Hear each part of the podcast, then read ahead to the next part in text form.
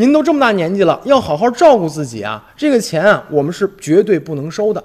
这句话哪儿来的？原来是近日在家住河南省永城市的一个梁青兰，面对一位前来捐款者的一个七旬老人的时候，是含泪拒绝了。那么这位这个白发老人呢，白胡子老人，他就是河南的退休老师，叫刘怀礼。他是坚持看守植物人的爱妻三年，而且誓言不再娶妻的故事，在网络报道以后广为流传。其实呢，相对于这个感情的忠贞的刘怀礼老人，还有更为让人感动的事迹被岁月深埋。